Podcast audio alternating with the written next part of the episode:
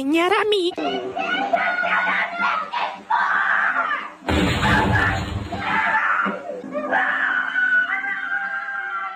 Three, two, one. This is what we're made for. Game over.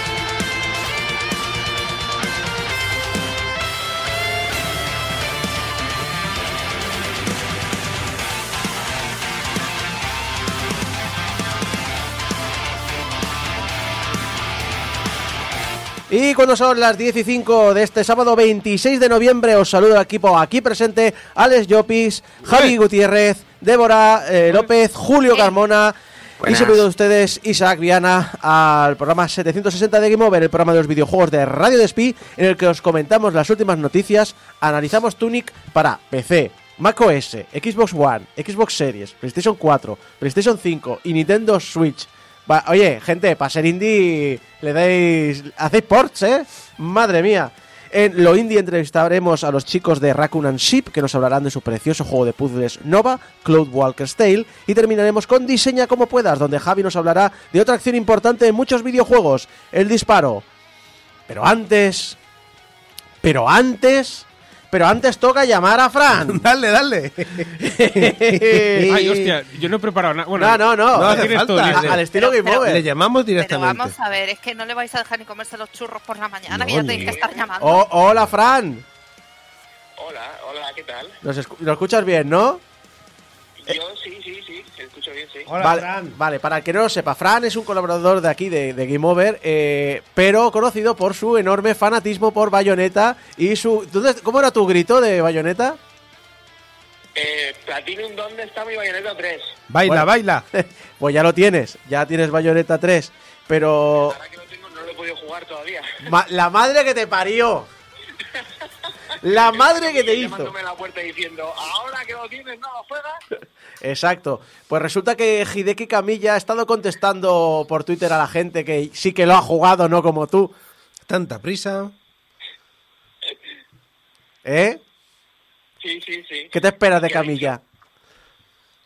No sé, alguna mujer changlada, seguro. Seguramente. De camilla es lo que me espero. Sí. Eh, no sé exactamente lo que ocurre. Solo ha dicho que eh, cree, Camilla, que no todo el mundo entiende el final de Bayonetta 3. Porque claro, es, es una obra tan, tan sesuda, Compleja. intelectual y compleja. Es que es compleja, obvia, obviamente, obviamente. Es para mentes excelentes. Exacto. Entonces dice que como no todo el mundo ha entendido el final, Bayonetta 4 asegura, y abro entre comillas, tendrá un desarrollo inesperado para todos. Al fin y al cabo, cuando salga Bayonetta 4, estoy seguro que habrá gente que dirá, has añadido eso a posteriori. Así que lo digo ahora. Rollo para que lo sepa todo el mundo. Fran. O sea, me, me, me- me estoy diciendo que va a haber un Bayonetta 4. Exacto. O sea, me ha llamado y, y todavía no está el Bayonetta 4. Exacto. Camilla, Platinum, ¿dónde está mi Bayonetta 4? Hasta- Quiero ya. Hasta que no te acabe el, el plato, no hay postre. Eso. Hasta, hasta que no te acabe el Bayonetta 3. Juega. Hasta que no te coman las Me acelgas. lo acabo rápido, no te preocupes. Vamos a tenerte aquí otros se- seis años diciendo dónde está mi Bayonetta 4, Fran. Hombre, por supuesto, por supuesto. Es una trampa, Fran, es una trampa. Dice- no les hagas caso, no jueces, no Dice veas Débora el que es una trampa y que no juegues. no veas el final. Eh, ¿te has No, no, no, va a caer, va a caer. Después, después, después de tanto tiempo pidiéndolo, va a caer. va a Pero, jugar, pero ¿cae antes de Bayonetta calma, 4 con o Stadia calma, 2? te pregunta Javi si el Bayonetta 3 va a caer antes de Bayonetta 4 o del Stadia 2. No, va, va a caer. ¿Sabes lo que pasa? Que justo me he terminado el culo de Dam y digo, mm, quiero jugar un, un jueguecito pequeño antes de ponerme al Bayonetta 3. Uno que se llama, creo que vosotros lo conocéis, se llama Vampire Survivors. Creo que se llama. ¡No! ¡No! Sí, sí. Y- y- no, no, yo conozco uno que se llama Vampiro Existen, que es el nombre real del juego. Bueno, Eh, pues nada, me pongo con eso y ya. ya perfecto. Vale, vale. Fra- Fran, una pregunta. Seguro que me dura poco. Fran, una pregunta. ¿Te has comprado la edición estándar de Bayonetta 3 o la coleccionista? No, la estándar, la estándar. Coleccionismos no sé muy de muchos, la verdad. Ah, vale, vale, vale. Pues digo, iba a decir, uy, qué poco fan que eres, pero bueno, también es cierto que, que ahora que tengo una estantería para los juegos, digo, vale, eh, los- coleccionistas son un poco mm, demasiado grandes. Sí. No, yo es que como nunca he tenido espacio, ahora que lo tengo, mm, me lo voy a pensar, pero nunca he tenido espacio y no, no, no soy muy de ediciones físicas grandes. Pues nada, Fran, muchas gracias por atendernos y hablarnos eh, aquí el experto. Deberías hacer una sección solo dedicado al universo de Bayonetta. ¿Verdad? ¿A me, daría, sí? me daría para varias temporadas. Sí, totalmente. Pues nada, Fran, disfruta y que te sea leve la espera de Bayonetta 4. Venga, Vale. ahí empiezo el calendario, hasta ahora. Hasta luego. Pues nada, ya lo sabéis, eh, Bayonetta 4 está en, eh, bueno, preparación, supongo, concepto, prediseño, este tipo de cosas. Precubata. Eh, precubata. Eh, Siendo camilla, sí. Porque es el precubata antes de conectarse, de conectarse a Twitter o el precubata antes de eh, hacer un Bayonetta. Porque también hay que decir que pues, las ideas de olla que tiene. eh, A ver, mía. ¿de dónde creéis que viene la inspiración? Son, son autores, autores, claro, tienen que beberse sus cosillas y tienen que ver los colorinchis para ponerlos en el juego. Yo es que recuerdo mucho del- de la época del Bayonetta 1, eh, cuando era eh, de Sega. Eh, recuerdo que tam- también hay que decir un poco como un cambio de los tiempos, eh, por fortuna. Que la, lo que más hablaba Camilla y su equipo, no, no sé si era Camilla, pero el equipo, era lo mucho que habían estado estudiando revistas para crear el culo perfecto. Y se jactaban de ello. Era como, como uno decir, no, no, no, no, eh, fíjate, eh, elementos de jugabilidad, no, elementos de lore, no, eh, mm, Culabilidad. Gráfico, eh, jugabilidad, eh, no, el culo. Bien, fantástico. Es sí. fantástico. Es- es- ni eso te has fijado. Seis meses con esto, no un, Exacto. un año de Julio- desarrollo. Bueno, Claro. como, espera, como, Sí. Ko- como Kojima buscando un estudio. o sea, no, no, que soy un estudio indie y voy a dedicarme medio año a viajar por el mundo para buscar el motor del juego. Super Madre indie, super indie. Ju- Julio, Julio, dime. Eh, digo, yo que ahora que me he hecho el Rush Seito de Bayonetta, Bayonetta 1, horrible, horripilante. Yo no sé cómo ese juego sacaron secuela con, el- con los Estaba remakes. bien. Men- Menos mal que Fran no está aquí. Sí, porque Oh, Bayonetta no 1 está bien como juego. vaya blasfemia. No me gustó nada. Y entre eso y que el diseño de personajes lo, lo detesté a muerte. ¿Mm? Pasé al 2 porque lo tenía comprado. El 2 me encanta. Y el 3 es. El, el 3 es el 2 con, con esteroides. No sabré. es- es- está muy guapo. No sé si alguno lo está jugando, pero. Eh, el 3 lo tengo pendiente, lo tengo en casa, pero eh, típico de. Mi, mi hermano me mete bronca por esto, porque me dice, ¿vas a jugar ya Bayonetta 3? Y digo, no, porque como lo va a analizar. ¿Tu hermano, tu hermano es Fran? Eso que me decir, o sea, sí. ¿desde cuándo es Fran? No, no, porque él tampoco la juega, lo tiene, pero aún no la juega. No, espera, ¿no la juego? Sí. No me acuerdo. Da igual, pero me, me- le digo, no, porque como lo va a analizar un compañero de la radio, estoy jugando a otros juegos que pueda analizar. Dice, no tienes que jugar a juegos mm, por trabajo, rollo. Dice, disfruta los juegos. Digo, sí, pero cuando tenga tiempo libre. Mira, Fran ha oído a Julio por el chat y ya está diciendo que acabo de oír me pitan los oídos. Un inciso. Sonic Frontiers me parece mejor que Bayonetta 1. Que también Uf. ha pasado tiempo. Fran, dile algo, por favor. Fran, por favor, Fran, Fran, defiende el honor de Bayonetta. Ahora es cuando Fran te llama y dice, échale del programa ya, no tiene ningún criterio. Julio, a la calle. Y eh, Oye, hablando de defender mensajes por privado. Hablando de defender cosas, eh, vamos a hablar de quién defiende eh, la libre competencia, eh, que es eh, bueno, la Autoridad de Mercados y Competencia del Reino Unido. Estamos hablando, obviamente, del drama de la compra por parte de Activision. eh, por parte de Activision, no, perdón. La compra de Activision por parte de Microsoft. Lo dicho, la Autoridad de Mercados y Competencia del Reino Unido está estudiando en detalle dicha adquisición y ambas compañías están presentando sus argumentos a favor y en contra. Pero por ambas no me refiero a Microsoft y Activision, no, me refiero a Microsoft y Sony. Pero, ¿Microsoft o Microsoft? Microsoft. Yo siempre he llamado Microsoft, últimamente la gente, eh, Microsoft, yo, pues, Microsoft, No, pero No Microsoft. empecemos con esto y el Disney Plus o Plus, por favor. A mí, a mí siempre me gustó, eh, cuando estaba aquí, creo que fue Tony que dijo, he oído una cuña que dice, mira ya Disney Plus en Movistar Plus. es lo que En es. fin, que, que sí, que esto ya es un trío, ¿vale? Sony se ha metido en medio y ha dicho, eh, sujétame el cubata, que yo aquí estoy viendo que se me comen el terreno. Como, ¡estos malditos rojos! Sony es el cuñado de la, de la cena de Navidad, ¿no? Eh, pero no, porque realmente el cuñado peñazo de la cena de Navidad es Microsoft, porque ha presentado una respuesta de 111 páginas a, la alega- a las alegaciones de Sony. A ver, Microsoft ha dicho, ah, sí, que me quieres dar por saco, no te preocupes, toma todos los documentos y que te den, Sony. Yo lo que digo es- que mm, cada vez que leo estos tochos legales de 300 páginas, 1200 páginas, 5000 páginas, primero, eh, hostia, lo siento mucho por la persona que tiene que escribir estas cosas, aunque sean plantillas, pero lo siento mucho porque, claro, se siente revisar. Y segundo, de todos los abogados que tienen que revisarlo y releerlo todo. Uf, A ver, a ver, yo tengo que hacer una pregunta. ¿Esto no será como algunos trabajos del instituto en que metías relleno y relleno y relleno solo para llegar a las 100 páginas? sí, pero el relleno tiene que ser legalmente muy estricto porque si no, luego viene otro abogado y te la juega. Ah, nada, lenguaje, lenguaje de, de- de esa profesión que, que suena muy ribombante y hace frases muy largas. Espera, espera. Fra- Fran dice en el chat, Microsoft, abro hilo, uno de 345. Justo, justo, justo te iba a llamar la atención por eso, digo, porque Microsoft se ha convertido en el Turras por un momento. bueno, lo dicho, ha presentado esta alegación y a mí me ha gustado mucho la noticia como la ha presentado GameIndustry.biz. Eh, porque ha puesto argumento contra argumento, argumento contra argumento y aquello parece una canción de Pimpinela. ¿Quién es? Microsoft. ¿Qué vienes a buscar? Call of Duty. Ya es tarde. ¿Por qué? Porque ahora es Sony quien quiere la franquicia. Es así, básicamente. Ahora ya estamos empezando a hacer cameos en Game Over. Perfecto. Sigamos. ¿Será que no hemos cam- cantado gilipolleces aquí en el programa? Banda sonora, villancicos de Navidad, Game Over. Exacto. Esto es lo que Christopher Dream ha explicado para la Web Game Industry. Eh, el punto es que Sony, que presenta como más duro y más monopolístico, es que si Call of Duty se convierte en una exclusividad del ecosistema de Microsoft, el impacto sería brutal para PlayStation. Microsoft responde que las preocupaciones sobre Call of Duty son exageradas y que la franquicia Call of Duty no es ni especial ni única. ¿Qué manda cojones? O sea, esto me lo dicen hace cinco años. Y digo, ¿qué, qué, qué, qué, qué, coño me está diciendo?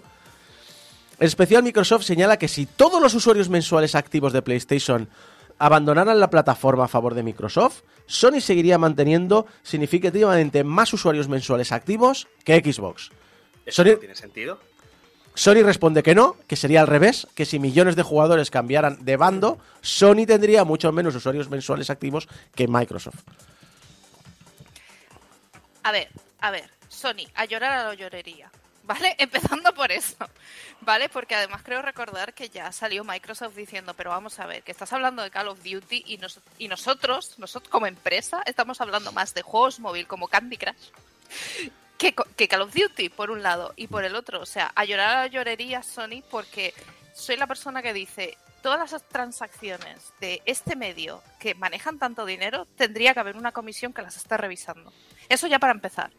Pero es que Sony se está quejando por la competencia, porque se está dando cuenta de que se le está comiendo todo el terreno Microsoft. Hmm. Entonces, claro, para mí es tener una pataleta cuando Sony lleva años adquiriendo estudios y haciendo este tipo de movimientos Hmm. y nadie le ha impedido hacer nada. Es que lo cierto es eso, que Sony siempre se ha vendido como la máquina de las grandes exclusivas en modo un jugador y de repente en esta generación, no esta generación actual, sino la anterior, hemos empezado en un ciclo de juegos como servicio, multiplataforma, eh, no es tan importante la potencia de la máquina, por lo tanto incluso máquinas como Nintendo Switch pueden pelear, el mercado móvil ha sido una absoluta locura, eh, y, y ya no hablo del mercado móvil de decir juegos premium, sino hablo de, pues eso lo he dicho, free to play en móvil, que es una barbaridad, Y sí que es cierto, yo siempre he creído que Microsoft tenía un interés muy grande en King. La gente hardcore no suele darle importancia a la parte móvil, pero de ahí a decir que Call of Duty no es también un peso importante, es un poco morro. Julio. Es un poco falacia, pero es que e, es lo que está diciendo Débora, yo coincido con ella. Sony está viviendo ahora mismo lo que le pasó con la Xbox 360, que se le están comiendo la tostada. Mm. Y sinceramente, eh, por cada juego individual que te saca Sony, sin contar remor, si- perdón, sin contar reports, remakes, que toda la generación de PlayStation 5, God of War 2, encima eh, son God of War 2, el Ratchet and Clank, y ya, no Mm. tiene nada, no, no tiene ningún exclusivo más. Ya, bueno, eh, a ver, también porque está saliendo en PC, pero... eh, No, no, pero digo, digo eh, en plan, me da igual que sacan en PC, lo que quiero decir es juegos que digas son solo de PlayStation 5. El- de su- pues sí, claro. No, no, es que a día de hoy hay un- tampoco.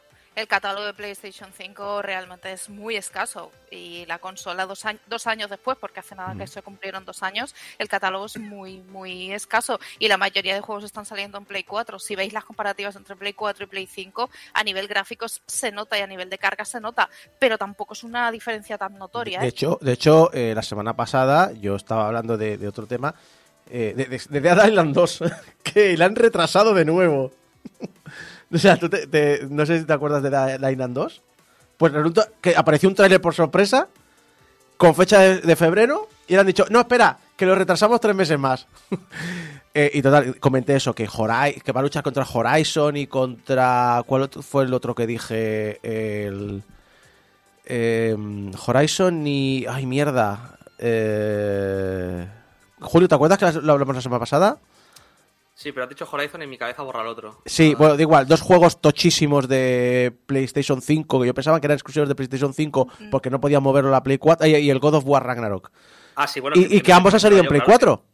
Sí, Y digo, pero no estamos en. No llevamos dos años de generación. sí. Exclusivos de PlayStation 5 solo hay uno, el Ratchet and Clank. Me refiero Sí. a juegos Sí, sí. que hayan nacido. pa- Bueno, ¿el de Returnal? No, era. eh, De Returnal era. No, ese está en PC, ¿verdad? ¿Nocturna? No, de Returnal, el Sí. de. el de Ah, sí. chica esta, creo- Ese sería exclusivo para PlayStation 5, pero creo que luego está en PC. Ya, ya. No, y da igual, y hablamos también de Azloop, que es- de, de esta nueva generación, pero, pero los creadores diciendo, este juego no se podría haber hecho en la generación anterior, y yo, si Horizon y demás, y Ragnarok salen en Play 4, ¿por qué no puede salir de Azloop en Play 4?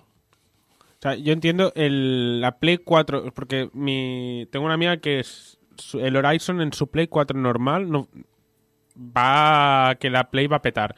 Pero en la Pro, que se popularizó mucho y mucha gente tiene, ya está. O sea, no hay más. Sí, sí. No hace falta tener la Play 5 hoy en día aún para jugar a la mayoría de juegos nuevos. Es, es absurdo. Normal que, Sí. que ahora estén en plan, bueno, sí.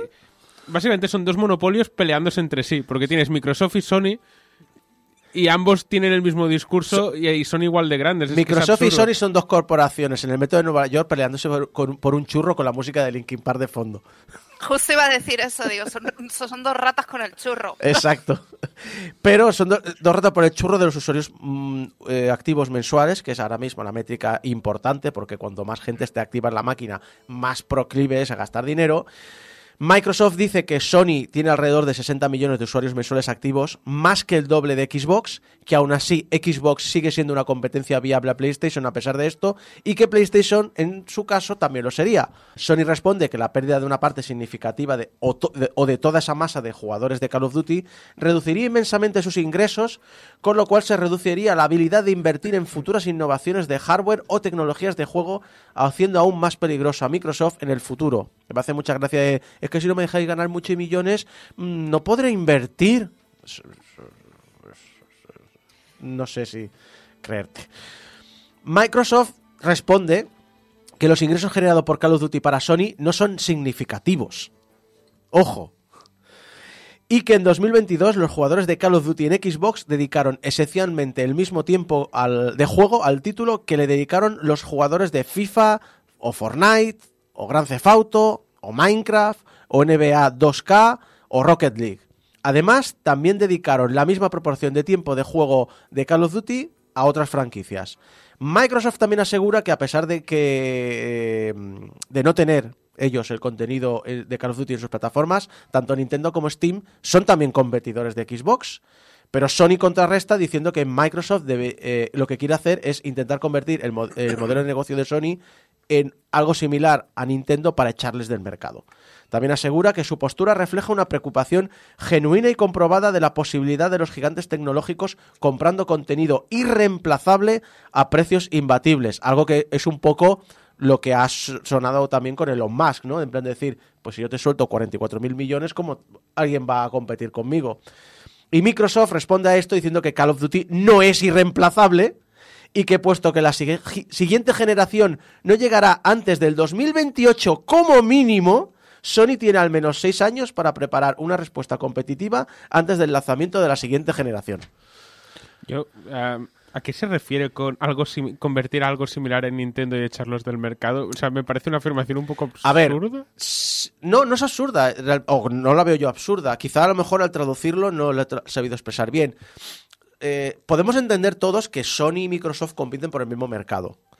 Mientras que Nintendo ha creado su propio nicho o su propio mercado, o, va a un público más general, pero no, no pelea mucho por los mismos jugadores. Es decir, es muy normal que tengas o PC o Xbox o PlayStation más una Nintendo Switch. Porque es como un se considera más un complemento. Y Sony dice que al quitarle este tipo de herramientas o juegos clave en este mercado como Call of Duty, lo que quiere es que sea más, ala, id con Nintendo y dejarnos este mercado para nosotros. Es lo que quiero, creo entender de lo que dice Sony sobre Microsoft. Julio. Iba a decir que lo de los gigantes tecnológicos a precios imbatibles, eso que es la PlayStation, la- eso que es la compra de PlayStation 5, ¿no? Eso es un gigante tecnológico a un precio incomparable.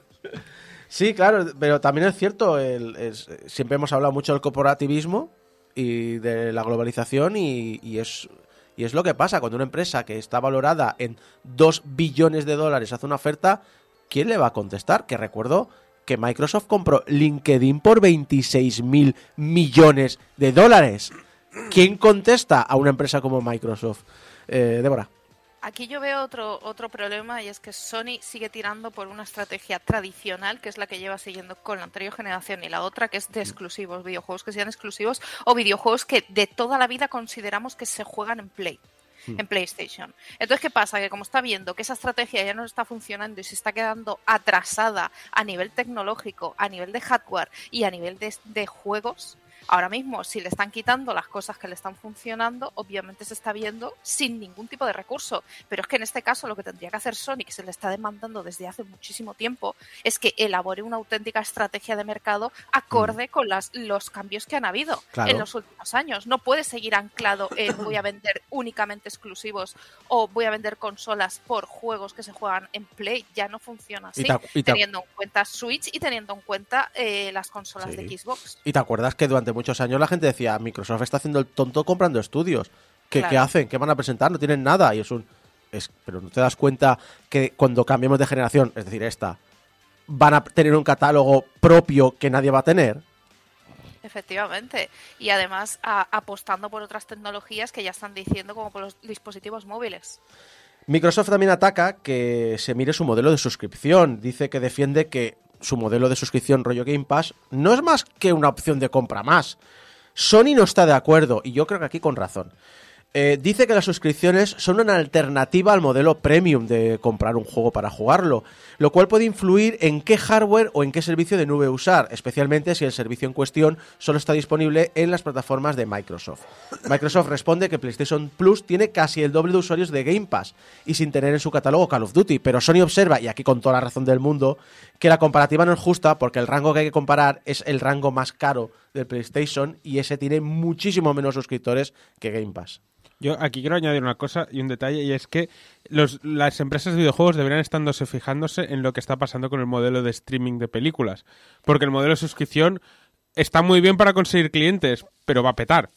Porque no es viable que pagando lo poco que pagas, no. O sea, tener ese acceso a ese catálogo, seguro que están palmando pasta en, mucho, en muchas ocasiones. La de esta década ha sido una década de crecimiento económico muy bestia que muchas empresas tecnológicas han subido a base de pérdidas, de no generar Por dinero. eso. Entonces, O sea- eh, ahora es- es- estos, estos primer- esta primera mitad de década va a haber una corrección importante en el mercado. Y para terminar rápidamente, la lucha sigue en este bucle. Microsoft dice que su objetivo es el mercado móvil y competir contra Apple y Google.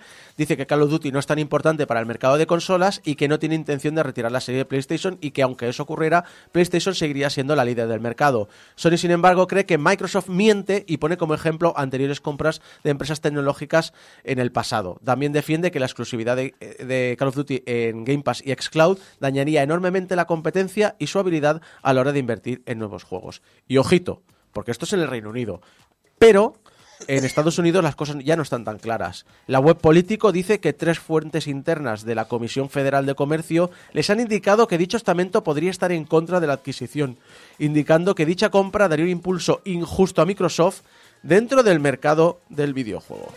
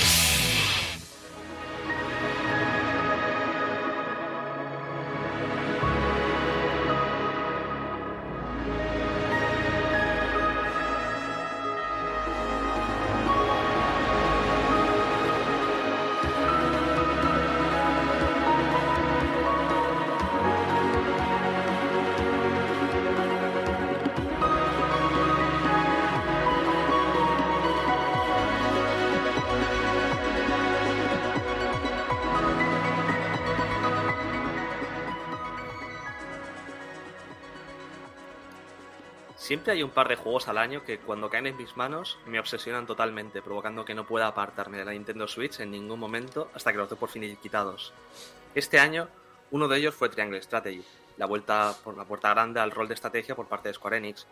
Otro sería el este que sacó VanillaWare, que no tengo apuntado, pero que me acabo, me acabo de acordar, el, el 13 Sentinels, que me pareció, me voló completamente la cabeza en cuanto a narrativa eh, partida y me pareció una obra, prácticamente una obra maestra. El tercero en Discordia de este año, y no creo ya que llegue ninguno que lo sobrepase, es Tunic. Y es que es, sinceramente, lo mejor que he jugado este año.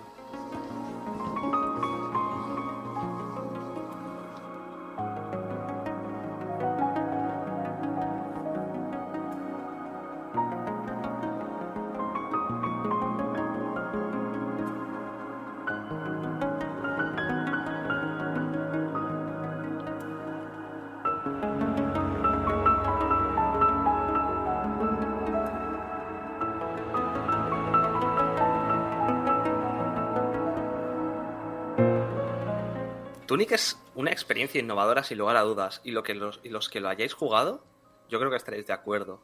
No solo por su forma de narrar la historia, que también, ni por sus mecánicas, una mezcla de gameplay celdesco, celdero, a la par que exigente.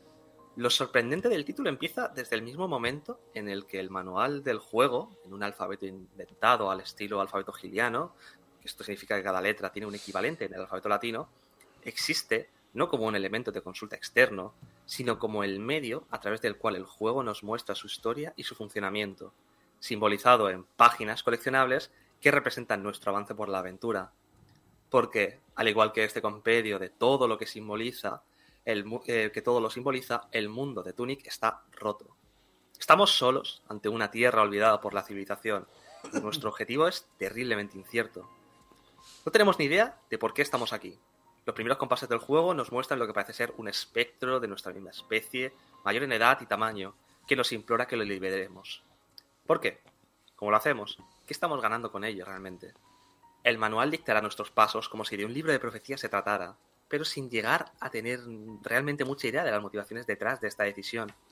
Abalanzarse contra los diferentes peligros que nos acechan, espada en mano, no es más que una reacción casi reptiliana de un jugador que, por fuerza de costumbre, entiende esta causa como acertada y emprende la misión sin siquiera plantearse lo que está haciendo, lo que es correcto.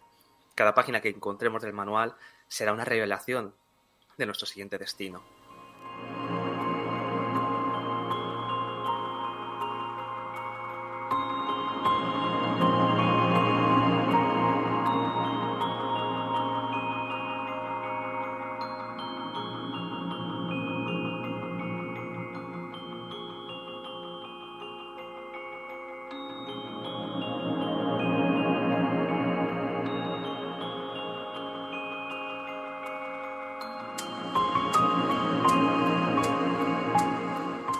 No nos planteamos si lo que estamos haciendo está bien o mal, porque lo damos por hecho, tampoco nos daremos cuenta desde el principio de las posibilidades de nuestro personaje. Y es que esto es lo más sorprendente, es que desde el comienzo el pequeño zorrito es capaz de realizar prácticamente todas las acciones del juego, salvo aquellas ligadas a la de los objetos que conseguimos. En este sentido, notaremos profundamente las raíces del título en la saga de Nintendo, pero otras tantas opciones mecánicas que no voy a desvelar existen siquiera antes de que comencemos a movernos con nuestro personaje. Ese, ese es un Algo- detalle que me gusta mucho, Julio, de muchos juegos de... Tú empiezas como jugador, incluso los Super Mario, eso es muy de Nintendo también, de... No, no, si realmente desde el principio lo sabes hacer todo, eh, pero obviamente no tienes ni idea, te lo voy enseñando poco a poco, te voy enseñando retos, y luego cuando vuelves a recuperar esas primeras fases, pero ya con el conocimiento adquirido y te da un nuevo significado, eh, me parece un detalle fantástico por dos motivos. Primero, por diseño, pero también por esa capacidad de decir, voy a terminar de rematar mi producto para que tú vuelvas con la con, con esta... mm, Con interés. Sí, exacto, voy a saciar tu curiosidad. Pero decir, pruébalo de nuevo, pero sabiendo todo lo que sabes. Breath of the Wild, por ejemplo. Las burradas que hace la gente, porque realmente desde el principio sabes hacerlo todo, pero tú no lo sabes porque todavía no, te lo han enseñado. Pero luego cuando vuelves y haces auténticas burradas por tu cuenta y te sientes muy bien y muy realizado. Esos detallitos de diseño son realmente magistrales y me gustaría que más mm, productos mm, limitasen menos artificialmente el desarrollo de los personajes, porque al final te sientes muy pasillero cuando muchas veces no es necesario. No. Además que Tunic yo creo que es el juego que mejor ha hecho esto, porque desde el primer momento es que ti- tienes acceso a una cantidad de habilidades que para el jugador son completamente desconocidas. Hmm. Yo no voy a entrar en detalles porque rompe la magia del juego. Eh, Es decir, hablar de cualquier habilidad. Por eso no puedo entrar exactamente a hablar de ello. Más allá de atacar, te cubres con un escudo, tienes objetos. Pero lo que puede hacer el personaje desde el principio es increíble. Hmm. Y de hecho hay, hay un punto que comentaremos adelante que es justo, si sabes, eh, dependiendo del orden del que consigas las páginas, como descubrirás que puedes hacer una cosa u otra, puedes avanzar por, por distintos lugares. Ah, Eso es fantástico. Es increíble. Es que, es que es eso, es que en Tunic tenemos casi el control total desde el principio. Y es que gracias al diseño de niveles, como tú has dicho, ya un diseño de mundo magistral, el juego nos guía de manera imperceptible a lo largo de nuestro periplo, casi sin proponérselo. Nosotros decidimos por dónde queremos actuar, pero porque el juego realmente nos provoca que nos queramos mover según nos marca la guía, el manual. Si exploramos la primera zona del juego, es porque vemos un cartel que nos indica, que nos incita a explorar esa zona primero, tanto por la composición del mundo, por cómo está diseñado, como por el lore a través del manual, por lo que vamos captando a través de los dibujitos, a través de la- del orden de las páginas. Si después decides explorar una zona antes que otra, porque las posibilidades te lo permiten, estás en tu derecho. Mira, yo por ejemplo, entré antes en la zona inferior a las ruinas, ¿vale? Que las ruinas sería el, el primer enemigo, el primer boss. Yo entré en las ruinas y después tienes que ir a otro sitio. Pues yo me metí por porque encontré una página por casualidad, por explorando, porque no sabía cómo llegar. Y encontré la zona de abajo de las ruinas que es como, como un círculo, en medio hay una torre, ¿vale? Es decir, que, que eso se supone que es algo posterior. Y luego además estuve moviéndome por otros sitios porque no sabía cómo llegar a una cueva, que era la cueva de la rana, porque me faltaba un objeto, porque no me había hecho esa zona y estaba perdidísimo. Y eso es, eso es parte de la magia también que tiene Zelda, sobre todo los Zeldas originales. Del primer Zelda, yo creo que al Zelda la Link to the Past, y si me, pongo burro, a lo mejor Majora's Mask, pero que se ha perdido mucho en la saga hasta que llegó Breath of the Wild de nuevo. Y es que lo mismo que pasa con los objetos que sacamos, las páginas que consigamos o los, misterios que resolvemos. Muchos son opcionales, sobre todo la- las páginas, pero nos ayudarán a comprender mejor el juego, encontrar los secretos que oculta el mundo o simplemente facilitarán nuestra aventura a la hora de explorar y enfrentarnos a los peligros que encontraremos. Hasta subir de nivel, hasta subir de nivel, tienes que, tienes que aprender a subir de nivel, porque se puede. Yo me pasé medio juego sin saber que se podía subir, porque me dejé una página. Increíble. en los últimos compases, las páginas consisten en secretos encima para que podamos conseguir y completar el juego al máximo. Pero salvo unos objetos necesarios para el final secreto, y que no puedes conseguir sin las páginas, porque es que son súper complicados, esta parte no está prácticamente igual. El juego puede completarse de una manera natural, sin necesidad de revisar todos los rincones del juego en busca de las páginas del libro. Es muy orgánico en ese sentido.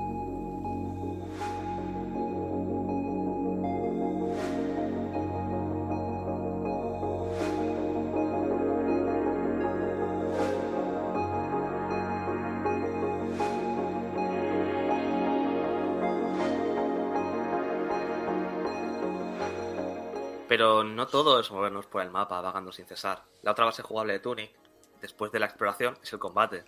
Un combate que es, una vez más, una herencia total de los celdas de vista de cenital. Dios, ¿qué iba a decir?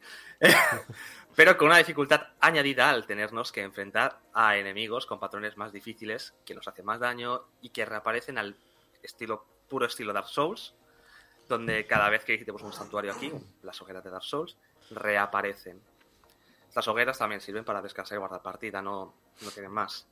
El punto de dificultad juego, del juego, no solo por tener que interpretar de manera correcta el manual, es lo complicado que es avanzar si no tenemos cuidado. Aquí es donde esa reminiscencia, esa, mezcle, esa mezcolanza que tiene entre Dark Souls y Zelda. Y es que al tener que enfrentarnos también luego, una vez que vayamos avanzando, a jefes finales bastante complicados por lo rápido y duros que son, o, te has preparado y has hecho los deberes en cuanto a la exploración, o eres increíblemente bueno esquivando, yo no soy eso. Así que te, tuve que tirar por la primera. Sin embargo, eh, al igual que antes hemos mencionado toda la, influencia Zelda, eso también tiene una parte buena. Y yo creo que este juego es buena completamente, no, no le puedo sacar pegas. Y es que, pese a la dificultad que entraña el título, el desafío, mecánicamente es muy sencillo. Con tres botones asignables para los objetos de nuestro inventario, un botón para cubrirnos cuando conseguimos el escudo, y otro para correr y, rodar, ya está. Ya no necesitas saber nada más. Ya eso es todo mecánicamente lo que tienes que saber. Esto facilita muchísimo la inmersión del jugador en el título. Hace que masterizarlo sea algo puramente mecánico, de comprender los patrones que tienen los enemigos, comprender cómo te tienes que mover por el mundo. Porque antes de empezar a jugar ya sabes jugar. No va a pillarnos desprevenidos durante los primeros instantes de partida en ningún momento. Ningún enemigo se te va a, trancar porque digas, no sé cómo se juega este juego. Y como ya he dicho, es que no, no le veo nada malo a este diseño de juego. No sé si alguno de vosotros lo ha jugado para, comentar esto.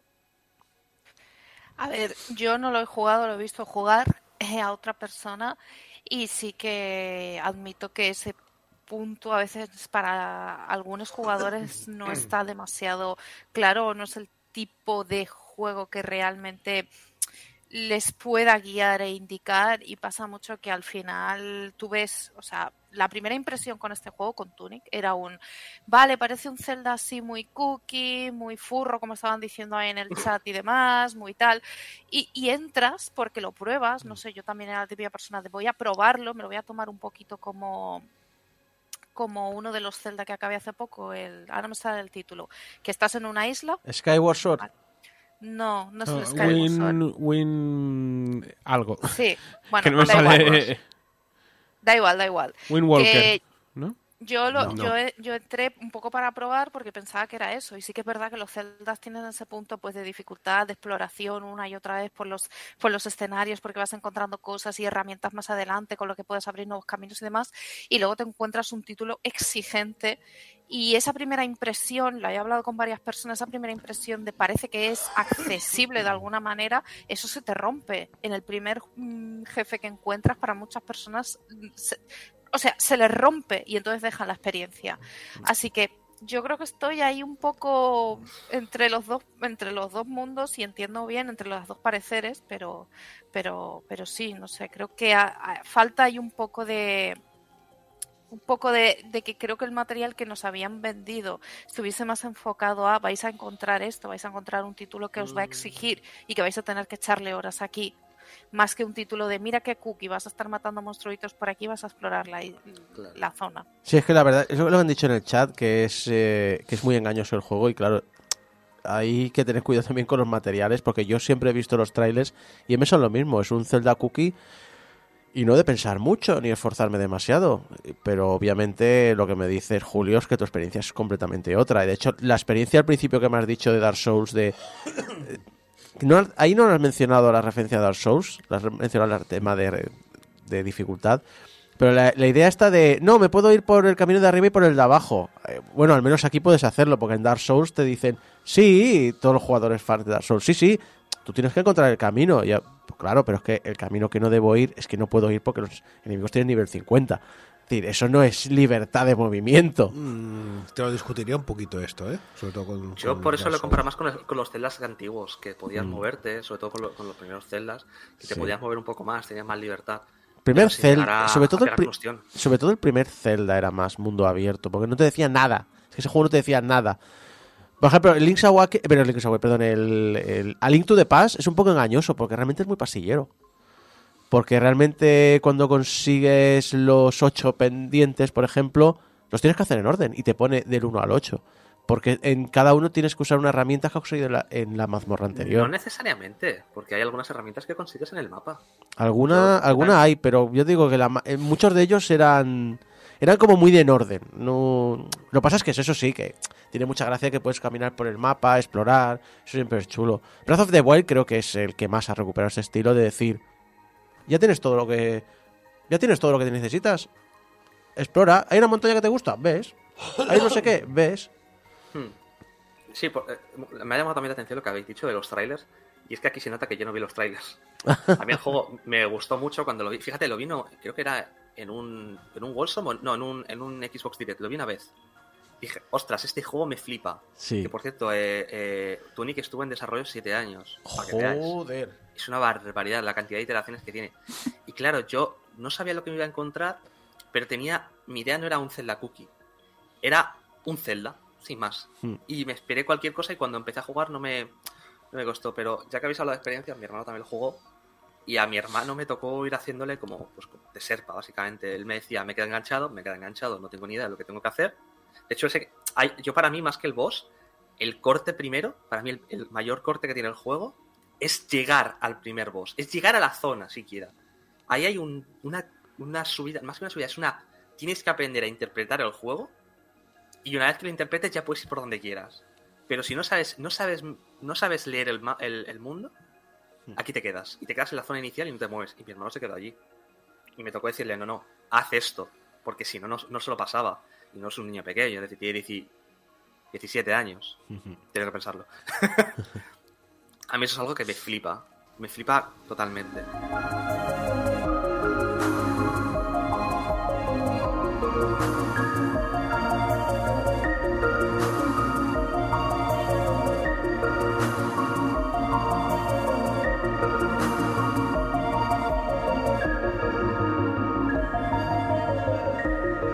Pero ahora si hablamos del apartado artístico, gráficamente, a ver, yo juego a la versión de Switch, ¿vale? Es peor, como todo.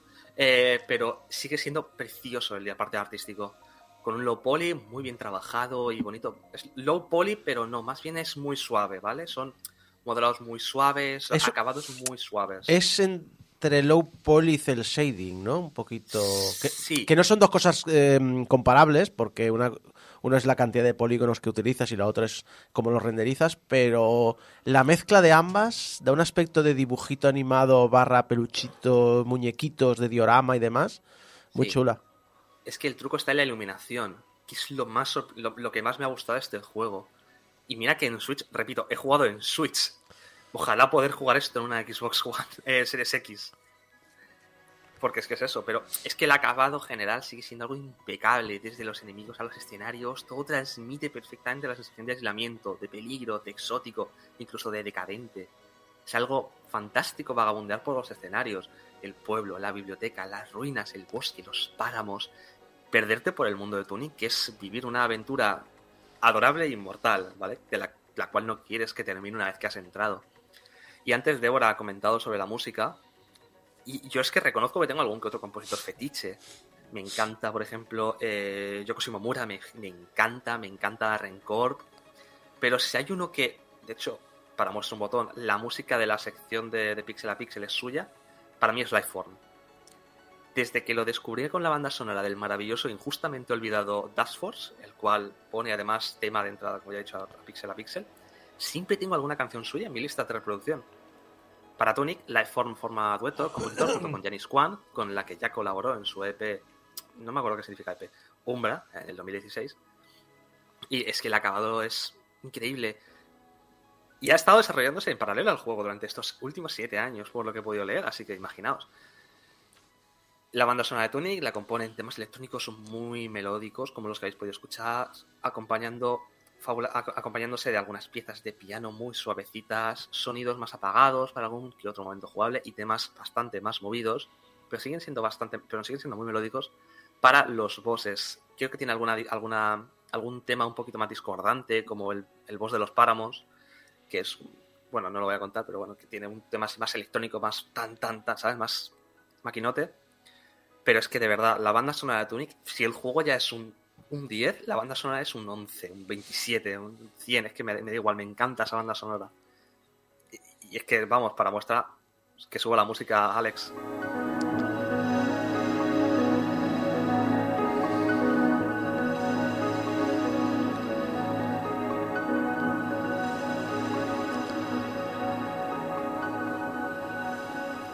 No sé si es cosa mía, pero la música me da la sensación de que se va apagando. no sé si es que está algo mal. Pero bueno, para terminar un poquito, quiero dejar ya el cierre, la guinda final al análisis. Tunic es una obra magistral en diseño y desarrollo de videojuegos. Eso es mi opinión y, me voy a mantener firme. Y de aquí, de esta, de esta torre, no me baja nadie. No solamente es una obra fresca e interesante, capaz de coger géneros tan asentados por sus referentes y hacerlos suyos, sino que además es una experiencia en cuanto a narración, en muestra de mecánicas a través de un elemento tan añejo como es el manual, que ya se ha perdido en el imaginario colectivo, como algo que acompañaba a generaciones an- anteriores y que ahora es un objeto de colección.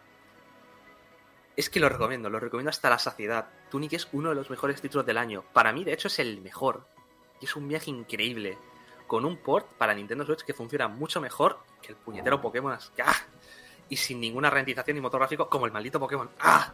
Bueno, es que con los Pokémon ya es casi. Yo creo que el día que saquen un Pokémon que aproveche la Switch, la gente se va a quejar. Pero es que el, el otro día vieron la comparativa del Digital Foundry y lo, compra- lo comparaban con Arceus y salía perdiendo. Es que va, mira que. Arceus va mal.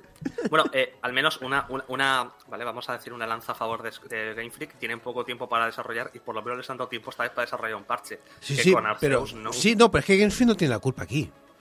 Eh, Son los que están reventados trabajando. La, la Sí, culpa sí. viene de más arriba. Antes de, antes de decir la nota, ¿vale? Alguien ha preguntado que si Finji tenía más juegos. Vamos, que si tiene juegos y tiene variedades súper super locas. Eh, la semana que viene, la siguiente, en el próximo de Pixel a Pixel, hablaremos de, un, hablaremos de un desarrollador que ha sacado juegos con Finji, que precisamente es Chikori, es un juego de Finji. También eh, I, was a, I was a Teenage Exocolonist, ¿vale? El nombre creo que es un poco largo, pero ¿lo habéis pillado? Sí, sí. que está súper chulo también. Y juegos más añejos de Finji. Ostras, mira que he jugado juegos de Finji, pero ahora mismo no me acuerdo de más. ¿Alguien se le ocurre alguno?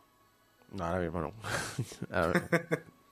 Bueno, si os metéis en la página de Finji, va- vais a ver que. Además, todo, eh, le pasa como a Napurna, pero con otro estilo. Todo lo que saca Finji, al igual que lo que saca Napurna, todo es buenísimo. Creo que os podéis hacer un poquito a la idea, ¿vale? De cómo he dejado el juego, la nota que, es, que se merece. Así que, Alex, por favor.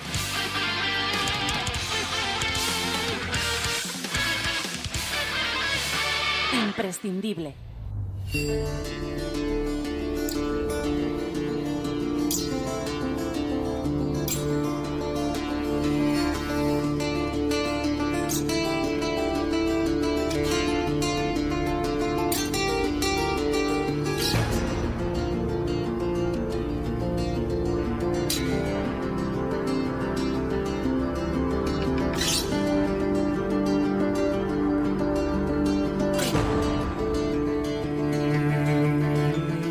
Y regresamos una vez más con lo indie, donde Débora López nos hace un repaso por desarrollos independientes, aprendemos lo que hay detrás de estos juegos, conocemos al equipo, sus dificultades y sobre todo, eh, que es una cosa que me gusta mucho de esta sección, sirve también como ejemplo, como guía, como referente que hablábamos en la última sección de la FEM Power Up, de gente que ha sacado un título o está trabajando en ello y que sirve de guía de, a otras personas que están pensando en lanzarse a esta aventura. Eso, eso siempre es súper interesante. Y esto, obviamente, como siempre lo lleva Débora López. ¿Qué tal, Débora? Buenos días, pues yo, yo genial y sí, te doy toda la razón. Aparte, creo que conocemos el grandísimo talento que hay en este país, que a veces lo, lo menospreciamos, creo yo, y de esto ya he hablado en, en, mucho- en muchos sitios, ¿no? Que tenemos aquí un talento, un talento de estudios y de equipos que lo están dando todo y bueno, es el caso de les invitados de hoy, porque en lo indie hoy nos vamos un poquito por las nubes, ¿eh? O era por las ramas, bueno, da igual un poquito. Eh, en el estudio virtual damos la bienvenida a André Otero, que se encarga de la- del arte y la narrativa, de Fer Geller, que es el que diseña los niveles, y Javier Codina, que programa en este caso miembros de Raccoon and Ship. Me encanta el nombre, debo decirlo.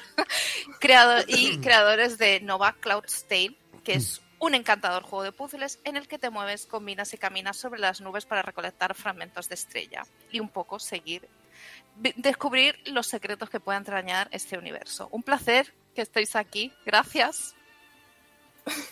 Hola, un placer a, un placer, gracias a vosotros. Muchas gracias a vosotros por invitarnos. Qué Ah, Ay, a mí me encanta, de verdad, me encanta hablar con vosotros, sobre todo, pues eso, vamos a hablar un poquito. Empecemos por, por el equipo en sí mismo, ¿no? Porque en septiembre de 2021, comentáis en, vuestro press kit, dos personas se unieron en la Space Games Devs Jam 3.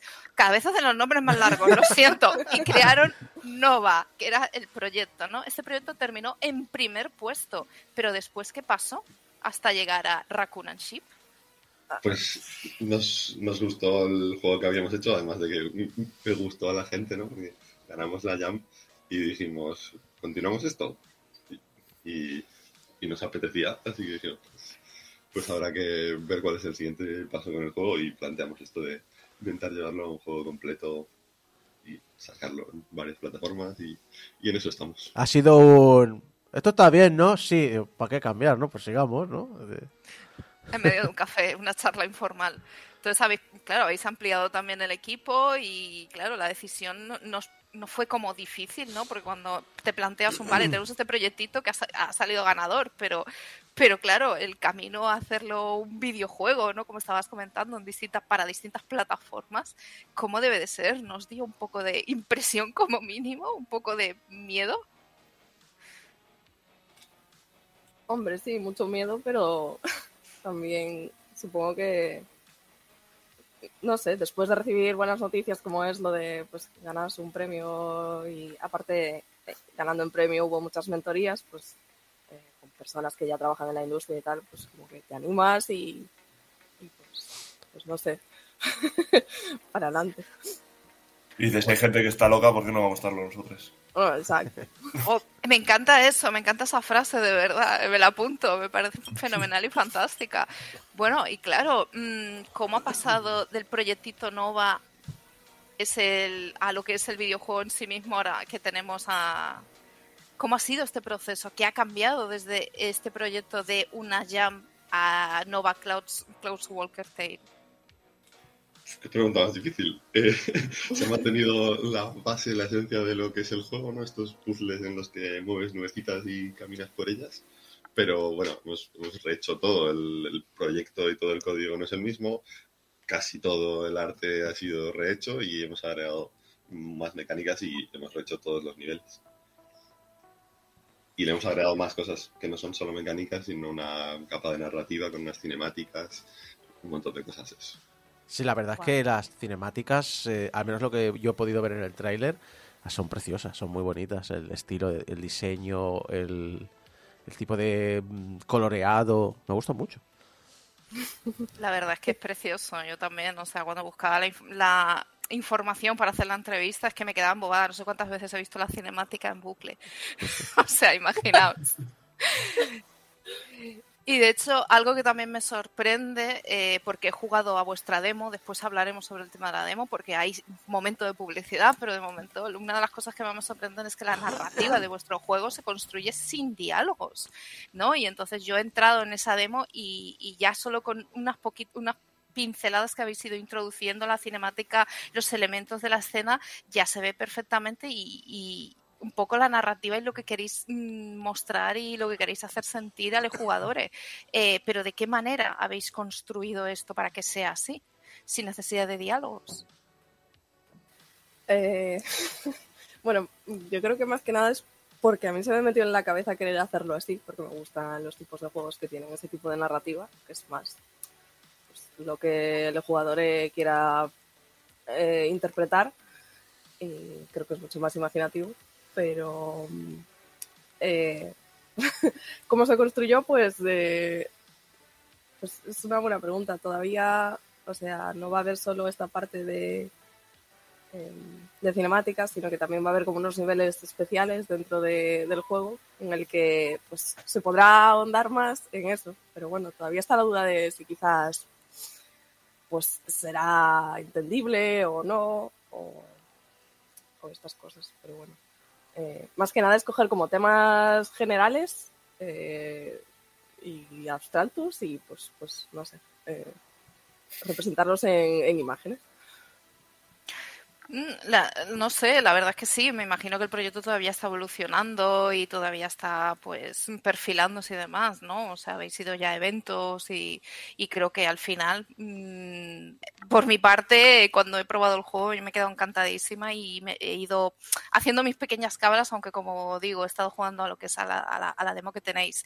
Y de hecho, una de las mecánicas que a mí me han encantado y que me encanta cómo, cómo, cómo se mueve, ¿no? Cómo se ve en el título es esta mecánica de mover nubecitas en los distintos niveles para poder avanzar, ¿no? Para poder coger esos fragmentos de estrella con Le Caminante, que es le, le protagonista de- de- del juego. Y no sé de dónde, de dónde os habéis inspirado para, para definir este, este protagonista y de dónde os habéis inspirado para utilizar las nubes, ¿no? Ese, ese elemento que, que, que te- que tenemos, que vemos, pero que de alguna manera le habéis dado una vuelta para, para construirlo y que, y que case muy bien con, el, con lo que es el diseño de niveles y con lo que es la, la historia. Si te parece bien, te respondo yo a la parte de la mecánica y de, de poder responder a, de, a de Leka Walker. Em, pues la temática de la Jam, ponen el tema en la Jam y tienes que hacer un juego alrededor de eso, era unión. Y entonces se nos ocurrió mm, que a través de una unión de algún tipo de objeto pudieras pasar a llegar a, a una zona nueva. No sabíamos qué objetos iban a hacer. Al principio habíamos planteado islas y, y al final dijimos, oye, ¿y nubes? ¿Y si caminas por las nubes? Y, y nos encantó esa idea. Y en ese momento ni siquiera sabíamos si iba a ser un juego de puzzles o, o qué iba a hacer. Y hicimos esa mecánica de las nubes grises que se unen a las blancas y las nubes blancas que puedes mover por ahí y, y vimos que quedaba un montón de juego para hacer puzzles. Yo nunca había diseñado un puzzle en mi vida, pero enseguida estaban saliendo cosas interesantes a partir de esas mecánicas tan sencillitas y, y nos encantó. Dijimos, wow, esto, esto da juego. Y en cuanto al diseño del personaje, pues la verdad es que em, es que así como todo, todo en los inicios del juego, como es para una jam, pues como que ocurre todo de repente. Porque tienes que seguir para adelante y, y, pues bueno, pero eh, más que nada, o sea, el diseño del personaje es, es pues era como, como hacerlo más sencillo, ¿no? Porque iba a estar animado, iba a tener que caminar por ahí y pues eh, qué mejor que ponerle una capa gigantesca en la que no se vea eh, lo, lo, mal que lo voy a tener que animar porque es una semana y, y, pues no sé, y luego el sombrero pues como que quedaba muy guay. Eh, aparte, además, cuando estaba hablando con Fer de, pues sobre todo el tema de, de, de que íbamos a hacer el juego y tal, eh, con lo de las nubes y tal salió eh, pues este ser mitológico que es un nuberu o nubeiro aquí en Galicia eh, que también es como en algunas ilustraciones creo que sí que salía así también como con, con un sombrero grande y, y tal me, me, encanta el eh, soluciones de diseño hay que animar rápido capa sombrero capa. y es, y es que no han cambiado, sí, porque sí. es que eso es la misma historia que contaba Miyamoto de ¿por qué tiene bigote? Pues porque no conseguíamos distinguir la nariz de la cara. ¿Por qué tiene gorra? Para no animar el pelo.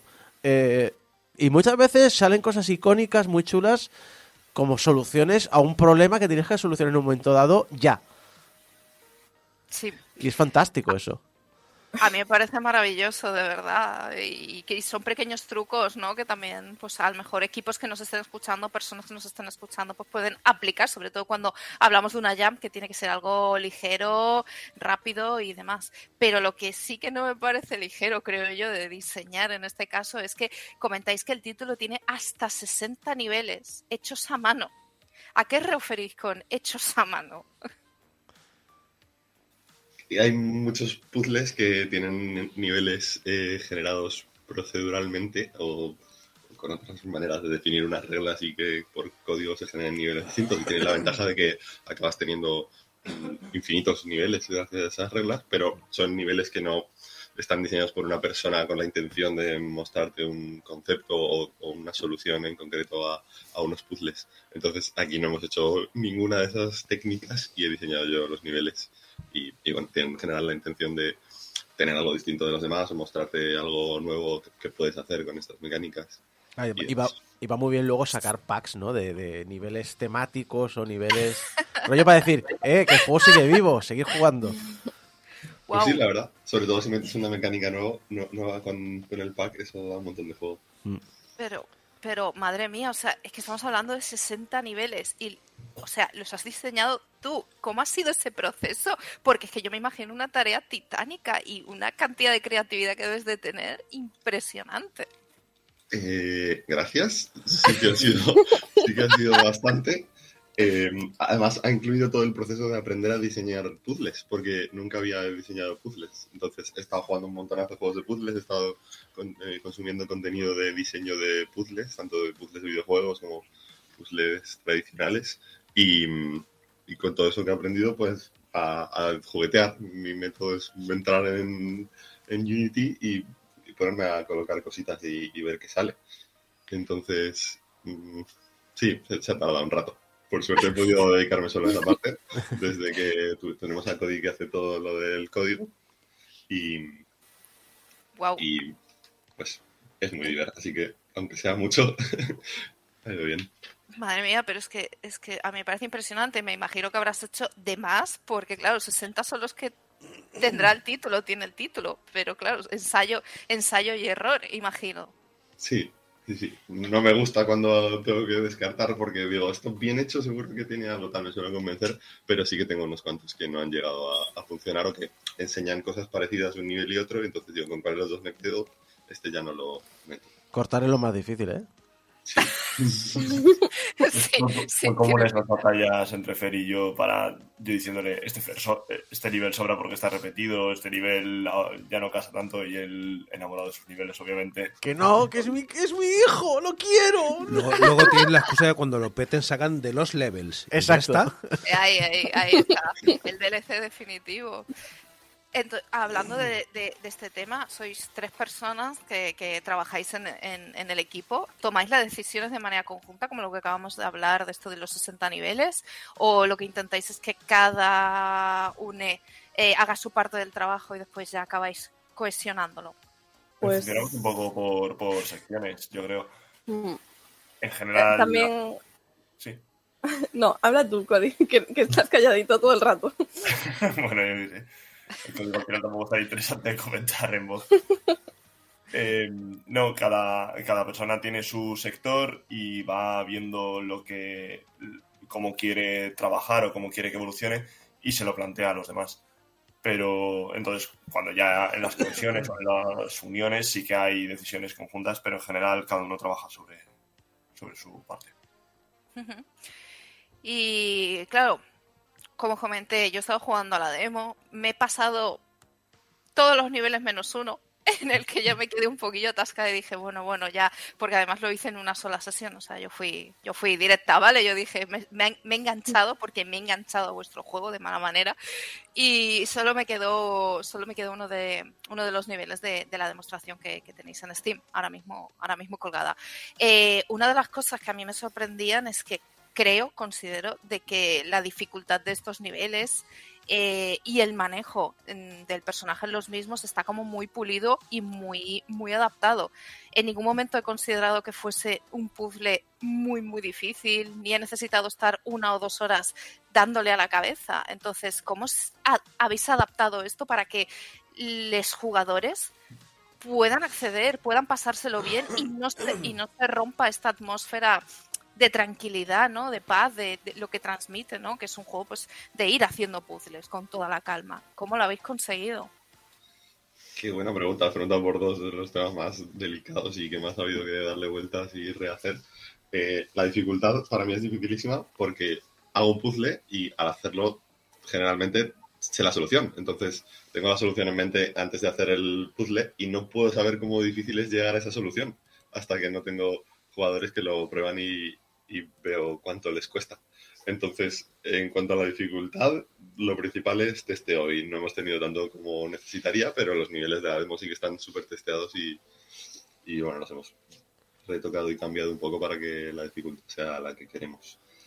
En cuanto a los controles, más de lo mismo, ir probando eh, en base a que la gente pruebe el juego, le hemos llevado un montón de eventos que nos ha servido un montón ver a la gente jugar y, y intentar ver los problemas en los controles, sobre todo a la hora de arrastrar las nubes y, y eso, porque el otro es muy básico, ¿no? Que el personaje se mueva por ahí en, un grid. Eh, pues, pues rehaciéndolo y rehaciéndolo y viendo los problemas. Eh, sí, la verdad, y supongo que ha sido súper importante lo que habéis comentado, ir a los eventos y que las personas que se acercaban probasen y acabar de definir. Eso es lo que os ha ayudado más de alguna manera, ya cuando estaba en una fase más tardía, o lo habéis implementado prácticamente desde el principio. Prácticamente desde el principio. Eh, unas semanas después de la Jam, sin haber ido nunca a un evento de juegos, ni siquiera como visitante, eh, fuimos a Ultraland en Valladolid ¿Vale? y, y llevamos la versión de la Jam prácticamente. Y ahí ya empezamos a decir, joder, ¿cómo molan estos eventos? Qué útil es el feedback y cuánto está gustando y enganchando el juego. Entonces nos sirvió para animarnos, para conocer gente que también está desarrollando juegos y nos apoya, nos acompaña y, para tener ese feedback que nos ha ayudado siempre en el desarrollo. Y bueno, y además es que el título decís que cuenta con cuatro regiones en una tierra de fantasía, que bueno, que por, lo que veremos ya en la cinemática en la que nos, que nos introducen al juego, pues un poco devastado, ¿no? De hecho, nuestra misión es ir recogiendo los fragmentos de estrella y, y avanzar. Eh, donde comentáis que se- nos esperan misterios y leyendas. Eh, ¿Para vosotros ha sido abrumador crear un mundo con estas cuatro regiones, teniendo en cuenta que es un proyecto que ha salido de una jam y que ha ido avanzando? ¿Cómo ha sido este proceso, de alguna manera? Mm, En realidad también eh, lo que decíamos al principio de que preguntabas, cómo, cómo llegamos a hacer todo esto, y muchas de las cosas que, que ocurrieron es que en la Jam tuvimos muchas ideas que no, no se pudieron pues, plantear, evidentemente, ¿no? En una semana no te da para hacer todo lo que piensas. Pero básicamente fue una evolución y lo de las cuatro regiones pues es en base a las diferentes mecánicas, ¿no? Como una como un juego muy clásico. Y, y no sé, con la historia, mientras va evolucionando todo, como que va saliendo todo. De hecho, sí, sal- salen muchas cosas que, pues, ¿qué es eso? Lo que decía antes, que hay que cortar. O sea, se cortan también un montón de, de, pues, de contenido, muchas mecánicas también que se le ocurrieron hacer y, y muchas otras cosas. Pero claro, es lo que toca. No, puedes hacer sino un juego que dure para siempre. Nada, nada, para el siguiente juego cogéis las, las ideas esas y a ver qué, a ver qué sale, que también a veces, a veces pasa.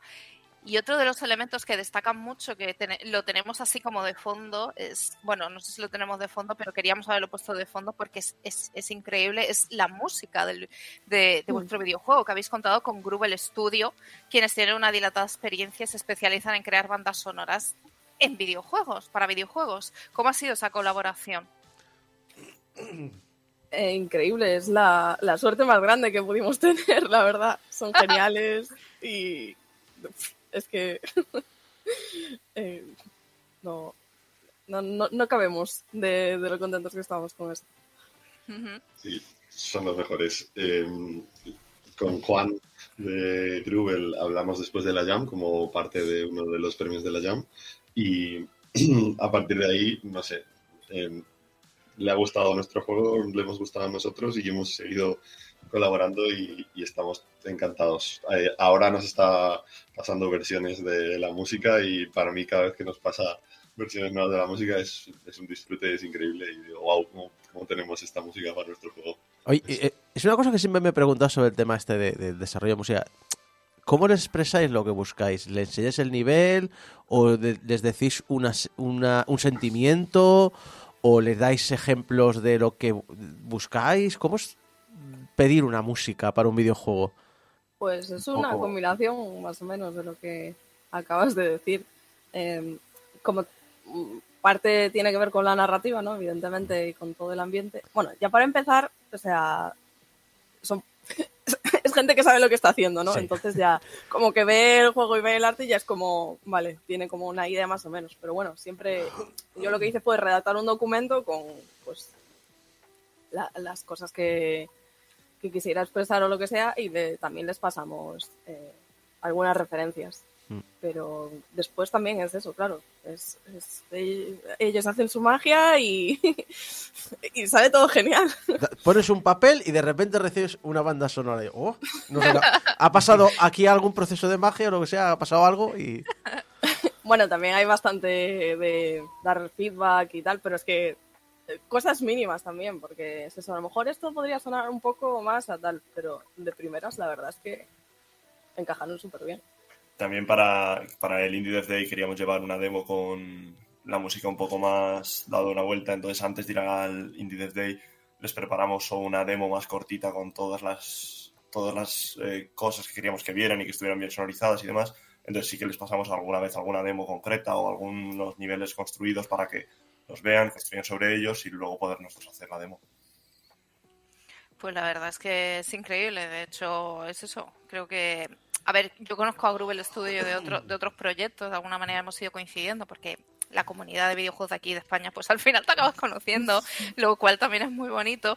Y, y claro, yo cuando empecé a escuchar la banda sonora, mmm, claro, buscando mientras probaba la demo, después documentándome y eso, y digo, ah, madre mía, me- o sea, tiene como su toque, al- parte en estilo, pero es que casa tan bien porque no, no te pone ni nervioso ni nada, te va acompañando, ¿no? Te va como, como el apartado visual, ¿no? Te va acompañando y creo que las sensaciones que transmitís juntes en esta colaboración han, han, que han casado muy, muy bien. Eh, bueno, hemos repasado un poquito el, el juego, pero, pero digo yo, ¿cuáles son los siguientes pasos que vais a seguir? Buenísima pregunta. Estamos un poco en un impasse ahora y tenemos que decidir también qué queremos hacer. Ujú. Pero supongo que el objetivo es intentar publicarlo y, y que vaya lo mejor posible dentro de no mucho. Decís que queríais pu- publicarlo en varias plataformas, ¿tenéis alguna en mente? en, en el chat está la gente preguntando por Nintendo Switch y por móviles. Solo digo eso. Ya, ya tenéis fans de, en plan de decir, "Mm, Mm, sí, yo, yo había pensado lo mismo cuando lo estuve jugando. Digo, mira, esto en el movilito también entraría genial, porque además los niveles es lo que comento. Pueden ser relativamente directos o pueden ser relativamente pues cortitos y puedes echarte partidas. Por eso pregunto, no sé si tenéis alguna plataforma en mente. Sí, aparte de Steam, son, son esas las que tenemos en mente. que pensamos que encaja muy bien. Lo hemos pensado desde el principio, ¿no? De hecho, nos hemos planteado, ¿enfocamos el juego directamente a móvil o directamente a Switch y luego vemos qué tal en PC? Eh, al final hemos ido un poco a PC, pero siempre teniendo en cuenta que los controles encajan perfectamente con móvil y con Switch y demás. Eh, en móvil va a estar seguro y en Switch va a estar prácticamente seguro porque queremos y tenemos la oportunidad, pero necesitamos todavía encontrar eh, la posibilidad de hacer un port, que necesitas un kit de desarrollo y cosas. Bueno, y ya un poquito para acabar, ahora ya os dejo el espacio publicitario, que es un dónde podemos jugar y enterarnos de las actualizaciones de Nova Clouds Walker's Tale y de vosotros, el equipo que está ahí detrás, que también sois importantes. Eh, pues al, al juego ahora mismo la demo está en Steam. Eh, puede jugar cualquiera. Eh, supongo que estará siempre esta demo ahí. La verdad es que no, no- no hemos hablado de esta parte. Y, y, y no sé, o sea, las actualizaciones, pues la verdad es que como estamos, al fin y al cabo somos solo tres personas y hacemos un poco lo que podemos. Pero, pero bueno, tenemos un Twitter, es arroba si queréis ir a seguirnos por ahí. Y luego cada uno de nosotros tiene pues, su Twitter en aparte. Pues muchísimas gracias por haber venido, Dre, Fer y Javier. Muchísimas más gracias por la entrevista y os deseamos muchísima suerte y que podáis tirar adelante el proyecto. Gracias. Muchas gracias. Gracias a vosotros. Gracias. Hasta luego. Hasta luego. Adiós.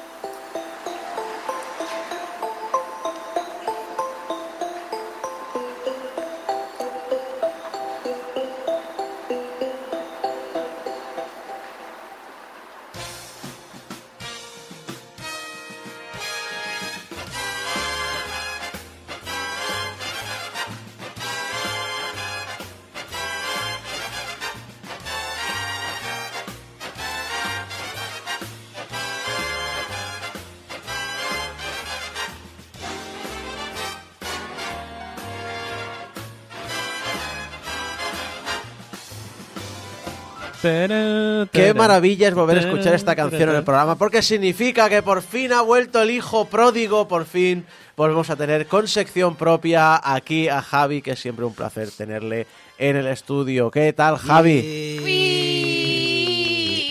Javi, vuelves te con, vuelves con la sección de diseña como puedas. Claro, y, y volvemos, pues bueno, pues como decíamos ayer, ¿no? En la última, en la última sección.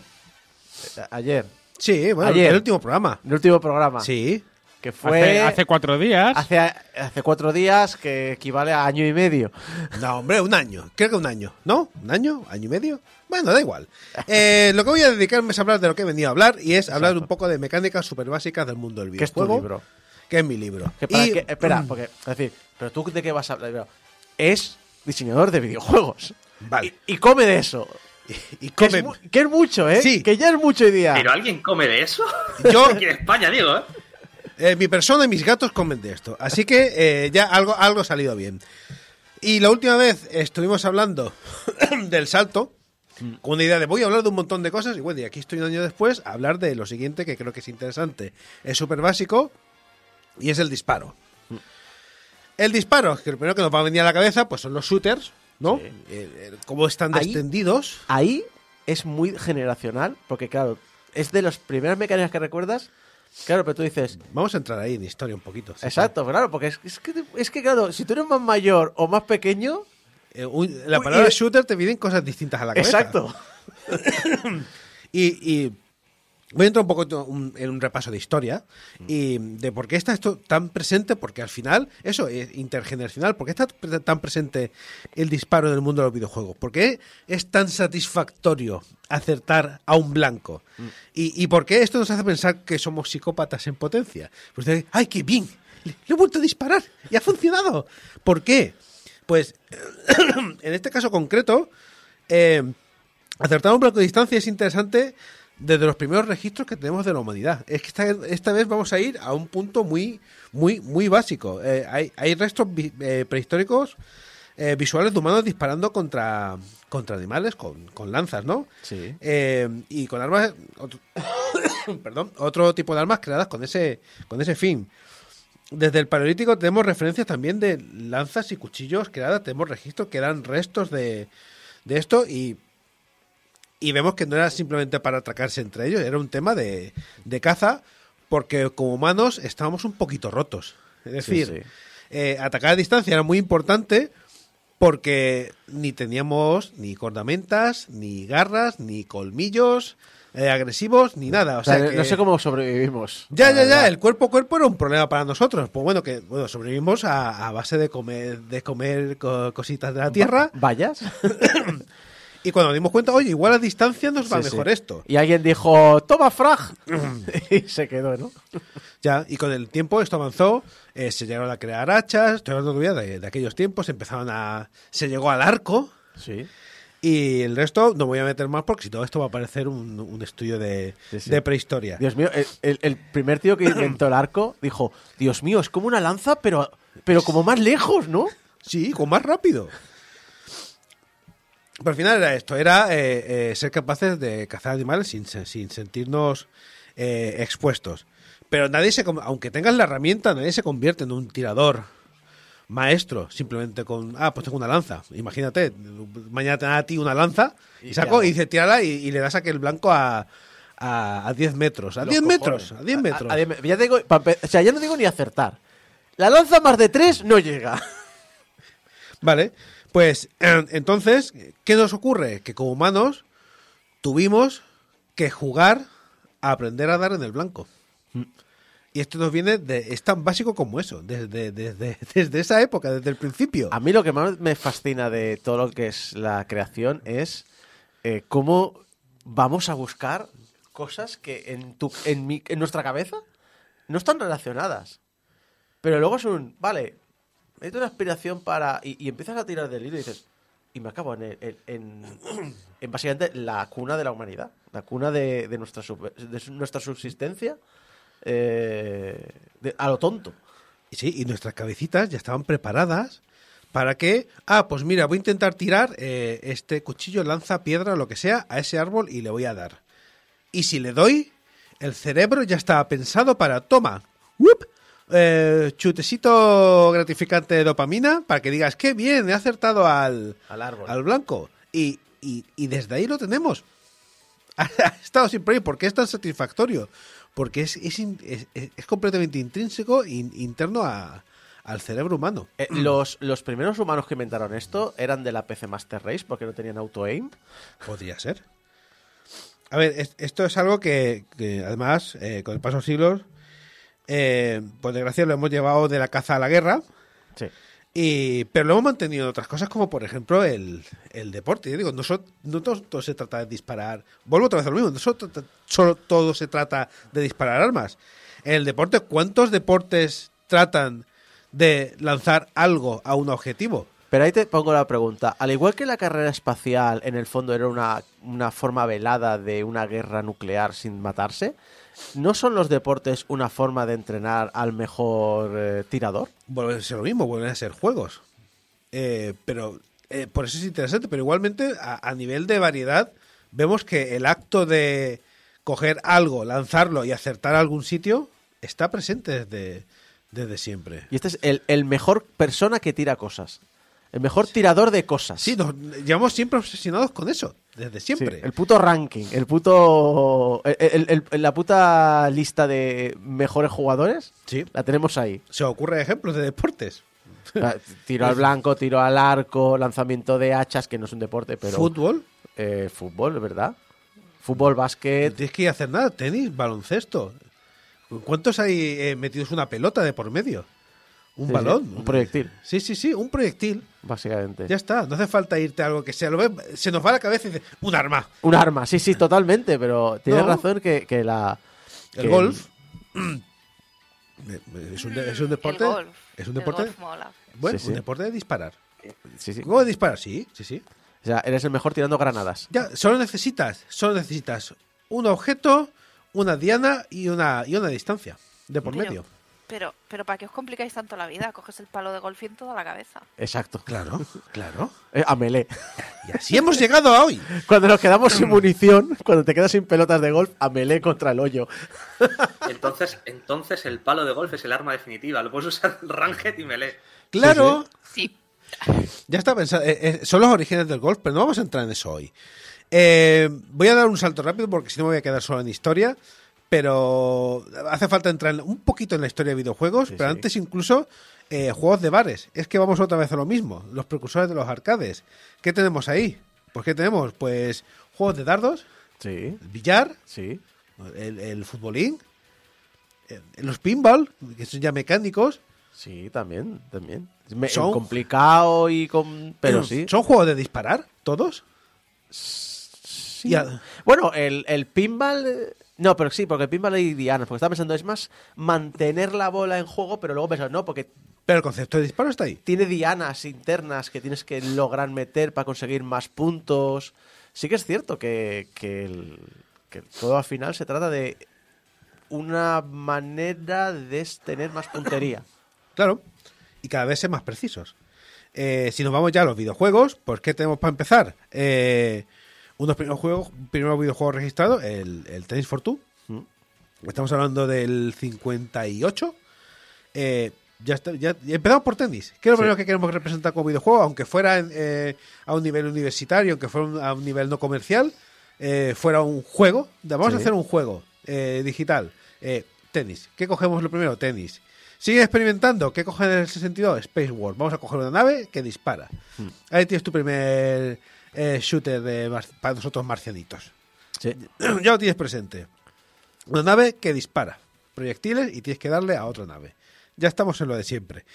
Acabaríamos evolucionando eh, un poquito, pero cuando aparece la Magnavox de, de Bayer, eh, ¿qué está ahí? El, otra vez el tenis. Sí. Y ahí tienes tú, tú- ya, ya empezamos a reconocer a las dos plaquitas con la pelotita y, y a intentar acertar eh, para que el otro no. En, en el muro del otro, sin que lo pare.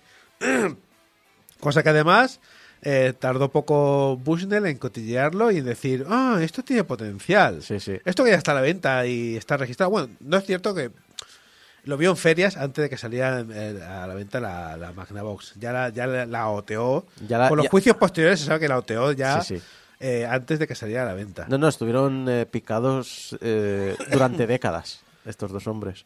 Y así nos llegó el, el Pong en los 70. Pero así han llegado en los 70, por lo que tú decías, generacional, a nosotros han llegado los shooters, que son, a ver, en España han caído como marcianitos, pero son los juegos de naves. Los matamarcianos y lo que luego más tarde llamaron también los Gun and Run, Sí, que parece que los inventó Metal Slug, pero no, en los 80 estaba lleno de Gun and Runs. y ahí tienes de naves Asteroids, Space Invader, Galaxian, Defender, Zaxxon, Sí, sí, sí. Gradius, y tienes toda una generación eh, eh, antes de llegar a, a lo que la generación actual dice, bueno, ¿dónde- aquí dónde están los tiros, a ver, Exacto. ¿Dónde están las pistolas? ¿A dónde están? ¿Dónde vamos al 3D aquí y empezamos a, a ir en primera persona a eliminar? Pero ya lo había en los 80, ¿eh? Más limitados, pero había en primeras personas en los 80 con disparos. Comple- muy complejo y, y yo el que el que traigo aquí a, a, a colisión es, es el Battlezone. Sí. El, sí. el Battlezone, ¿qué problema teníamos? Que la limitación gráfica era muy chunga meter temas, eh, bueno, 3D ni de broma, vectorial. eh, vectorial todo, pero ahí tenías un juego de, de tanques disparando a, a objetivos en, en- en 3D. A mí me flipaba mucho porque eh, eh, para recreativa lo solucionaron con el vectorial, pero luego dijeron, eh, no se puede hacer esto en doméstico. Y luego lo sacaron en doméstico. No sé cómo lo harían, pero lo acababan haciendo. Pero ahí, ahí- ahí está, ¿dónde, llega a- el, que, el que pone la piedra y dice, eh, aquí está la, la base de, de lo que van a ser los juegos de disparos hasta el día de hoy? La primera piedrecita, eh, la piedra de roseta gorda de- del shooter, lo pone id con el Wolfenstein 3D. Y marca unas pautas. Dice, mira, esto es un juego en primera persona, con armas y a disparar nazis. Sí, sí. Esto sería algo que prohibiría Elon Musk porque está a favor de la libertad de expresión siempre y cuando no sea contra los nazis. Perfecto. Y e, It se quedaría una década entera restableciendo eh, eh, ese género. Porque fue casi experimentar el Wolfenstein Sí. con el motor, para decir, iba, iba, iban los dos, iba Romero sacando ideas, Y, Car y Carmack dando las eh, formas. De hecho, y, y Karma tecnológicamente llevándolo al siguiente La- nivel. la gra- la- lo que más me fascina de Doom, de, bueno, de, de Wolfenstein y de Doom, es que técnicamente son dos juegos 2D. Que Sí. luego el motor lo reinterpreta en 3D, pero realmente tú estás jugando un juego plano desde arriba. Un, un twin stick shooter sería, sin el twin stick. Pero realmente luego el motor lo reinterpreta y tú lo que ves es otra cosa. Bueno, te tiene que llegar. Quake, ¿no? Sí. Julio. Como el LOL, el LOL funciona exactamente igual. Es un juego 2D que parece 3D. Sí, pero aún puedo. El LOL sí que puedo pensar eh, estrategias en 2D. Pero tú cuando ves Doom o. Cuando tú ves cuando ves Doom y ves un enemigo encima tuyo, tú Pero piensas. Doom original dices, ¿no? El Doom, El Doom, ori- el Doom 1, el Doom 1. Piensas, uy, está ahí, pero realmente el mapa que ves, el mapa que ves es lo que el- eh, interpreta el juego. Luego tiene un sistema interno de alturas, pero tú por eso, cuando hay un enemigo más encima tuyo, no tienes que apuntar hacia arriba, porque para el juego está enfrente. Solo que para ti visualmente no lo está. El Doom 1 lo veo como el, como el Wolfenstein, ¿no? Sí, como el Wolfenstein, no lo veo tan... lo- yo, También quizás porque, porque soy, porque la percepción mía es distinta, pero yo siempre los he visto como 2D. Pero ahí vamos que... Y aquí me voy a quedar hablando de shooters. En- En primera y tercera persona. No voy a hablar más porque creo que ahí están las bases. Y lo que hoy quería explicar eh, eh, no era cómo se diseña un buen shooter, sino más bien haceros ver, de, dar un paso atrás y, y que vierais de, eh, cómo de integrado está el disparo en, en los videojuegos. No se trata solo de coger un arma en las manos y, y disparar al enemigo, cómo de versátil es. Solo necesita eso, tres elementos básicos. un proyectil, un blanco y, y una distancia. Y a repetir, y a practicar, y a, y a disfrutar de, de las infinitas posibilidades que tiene la, la mecánica. A, a disfrutar hasta que algún melón te mete a 1500 metros, un tiro en la cabeza en el Fortnite y dices, hijo de puta, ¿cómo lo has hecho? Claro, y, y todo, es un buen punto porque todo depende de cómo lo quieras complicar tú. Porque puedes decidir, por ejemplo, disparos a mucha distancia. Puedes decidir ser algo muy cartoon y decidir, bueno, eh, prácticamente, vale, si la mirilla está ahí y la acierto, le doy. Pero te puedes ir a, a algo más realista y decir, no, es que el viento afecte. Sí. Es que la mirilla, cada ciertos metros, hay una caída de la bala y entonces esto también lo tienes que interpretar y, y tú tienes que con la mirilla apuntar más arriba porque la bala va a caer más abajo. Eh, o, lo- o hay un objetivo móvil. Claro, todo es cómo quieras tú complicar la, la Sí, jugada, sí, sí. pero los elementos básicos siempre están ahí. Entonces, siendo una mecánica tan tremendamente flexible y accesible, eh, para divertirnos un rato, yo os traía un pequeño juego a, a 25 pesetas por respuesta acertada. Eh, usos que se han dado a la mecánica del disparo en el mundo de los videojuegos, empezando yo y eliminándolo de la lista. eh, disparar a un enemigo con un arma. Venga, ¿qué tenéis? Pues mira, eh, ¿sabes que eh, YouTube siempre te recomienda vídeos de un tema y normalmente acierta? Últimamente me está recomendando muchos vídeos de Hitman y hay uno que me gusta porque se hace retos ridículos y muchas veces es el típico de mm, consigue tu objetivo, nivel máster, solo el traje. ¿Qué ocurre? Que cuando llevas media hora y te ve alguien, la frustración es tan grande que dice, o sea, no es que dice, es que se pone a matar a todo el mundo como para desahogarse que tiene que no sirve para nada porque tiene que reiniciarlo, pero es un pero durante dos minutos me voy a quedar a gusto y, y desahogarse es una manera de yo creo de, de usar el disparo. No, pero digo que otro tipo de disparo. Ah, otro tipo de disparo. Pensaba que eran expresiones de No, no, no, no, no. Venga, ¿qué tenéis en la qué Yo- tenemos aquí en el chat? Yo no sé hasta qué punto es una dinámica de disparo, pero en el Zelda el Ocarina of Time, cuando te enfrentas con Ganondorf y tienes que jugar a tenis con la espada para evitar que te dé el golpe, Vale. a mí ese- esa dinámica me encantó. Ahí tienes una opción. ¿Qué Débora. tenéis aquí? Débora. Eh, cuando usas una especie de pistola para sa- eh, sacar un gancho que se pone en una pared y poder y poder ah, subir a una montaña, ¿sabéis lo que os digo? Sí, El gancho sí. con la cuerda. El gancho con la cuerda. Es una mecánica de disparo. Julio. Esta, esta es bastante rebuscada. Las balas de la verdad de Dangarompa. Es una mecánica de disparo. Disparas verdades. Y de hecho están representadas como balas. Ah, ahí tienes otro ejemplo. Dejo yo uno también. Eh, eh, disparar dos portales para atravesarlos de uno a otro. Sí. Yo estoy buscando Sí. rebuscadas. Sí, sí. Eh, hay armas de estas de cuerda de que es- te permiten unir enemigos, por ejemplo. Vale. Eh, dispararse uno mismo. Sí, es verdad. Es lo que hace Sonic. Ah. Sonic se dispara a sí mismo. Se convierte en una bola y se lanza. Es Qué verdad. listo eres. Pensaba más bien en el Rocket Jump. Tú empezabas a pegarte un tiro a ti mismo, ¿no? Claro, ro- el Rocket Jump. ¿Qué más tenéis? Te Venga. juro, estoy buscando en mi lista de Switch. Tengo la, tengo la Switch en la mano. Estoy mirando juegos como un enfermo ahora mismo. Venga, sigo yo entonces. Eh, Disparar una Duken. ¿Una? ¿Cómo- una Duken. ¡Hadouken! Ah, un Hadouken. Ah. ¿Cómo cambia la mecánica? de- ¿Cómo cambió la mecánica de los juegos de lucha Sí. el tener ataques a distancia? Proyectiles. Sí, sí, sí. Bueno, los boomerangs entonces para traerte objetos en el Zelda. Vale, ya, ya había salido el tema del. Zelda, pero sí. Venga, Julio. Disparar, mira, tengo uno. Disparar en el Project Zero. Realmente estás apuntando con una cámara, pero estás disparando. Disparando fotografías y tienes que acertar en un blanco y que quede dentro de un, de un plano. Perfecta. Y mira, hablando de eso, Toem es el mismo ejemplo. Toem, con Sí. el que hablé hace un par de semanas, eh, estás fotografiando todo el rato. Algunas cosillas más, más rebuscadas, por ejemplo. estoy pensando. Eh, eh, dentro del dispararse a sí mismo, te puedes disparar contra un balón. como del Rocket League y disparar tu coche contra un balón para acertar además a... Sí. Eh, las piezas del Tetris. ¿Vale? Las pero, las dis- la- pero tú eres el que las mueves todo el rato, tú tienes el control, a no ser que las lances hacia abajo. Está ahí en el... Bueno, en Destruction Derby, que usas tu vehículo para destrozar los otros vehículos. ¿Vale? Siempre tiene que haber un, proceso de lanzamiento. A lanzar, Claro. vale. Tienes un, eh, un objeto, un blanco, y, y lo lanzas a una distancia. Y normalmente en esa distancia normalmente pierdes algún tipo de control. Pero no tienes por qué, porque uno que había, por ejemplo, eh, de ejemplo, era lanzar magias en un RPG.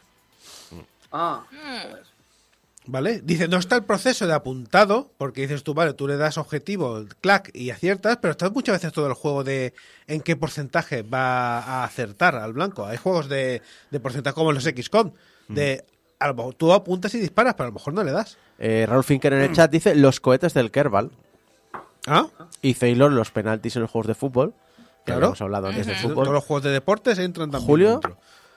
Habrá primero, que tenía la mano levantada. Eh, Quizá es un ejemplo muy tonto, pero el Angry Birds, que básicamente lanzas proyectiles de diferentes tipos y actúa diferente sobre el escenario, depende del proyectil. Claro, di- distinto proyectil con distinto funcionamiento. Pero, eh, ¿alguno más? ¿Queda por aquí? Es una mecánica un poco, es una mecánica un poco mixta, pero es, perdón, me acabo de morder la lengua. Ouch. es Abraham Limpo, que se, ha compor- que se ha incorporado a la videollamada. Eh, pero en el Missile Command, tú no disparas los misiles. Tú disparas, eh, tú mueves el cursor Sí, que dispara el marcador. ¿A dónde- ¿Hacia dónde va a ir el misil? sí, sí. Y Cierto. tienes toda la trayectoria. Tú simplemente marcas un punto de la trayectoria. Tú marcas un punto en la trayectoria y disparas sobre, o sea, tú, tú- o sea, disparas, pero una vez has disparado el misil se moverá a ese punto y tú allí eh, ya no puedes hacer más. Sí. ¿Vale? ¿Julio? Tengo, tengo dos ejemplos finales, así que son un poquito distintos. El primero, eh, el primero sería en, en, en- en el Luigi's Mansion, que sería casi la inversa. Tú no estás disparando, estás apuntando y estás ah, disparando, pero para traer hacia ti con la, con la aspiradora. Ojo, un disparo a la inversa. Sí, sí. Un disparo a la inversa. Y luego tenemos el dis- la forma de disparar que se tiene dentro del ring fit, que en lugar de tú disparar con un control manual, tú usas el cuerpo el para apretar y disparar. y absorber también, tiene las dos funcionalidades ahí. Y yo, para ¿Hemos- rematar también, dejo ¿Hemos una. hablado del? Di- Dime. ¿Ah? ¿No? Del no, no puzzle hemos hablado del Bobble. Para rematar, dejo otra que es bastante nueva, eh, que es el, el Power Wash. Un juego de disparar agua para limpiar, para limpiar Sí. cosas. Sí. Ah, Pues- no, no lo había pensado. Pues, pues es súper satisfactorio estar disparando agua para limpiar un camión.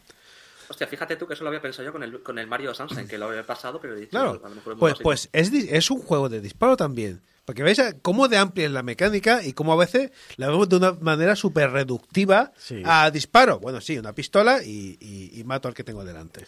Pues un, un punto de vista súper interesante sobre el disparo. Ya sabéis que Javi se dedica a hablar de estas mecánicas básicas, de, construirlas y de repente encontrar que detrás de cada una de ellas hay muchísimo más. Muchas gracias Javi, a ver de qué nos traes la próxima sección y nos vemos eh, nada, en el próximo Diseña como puedas.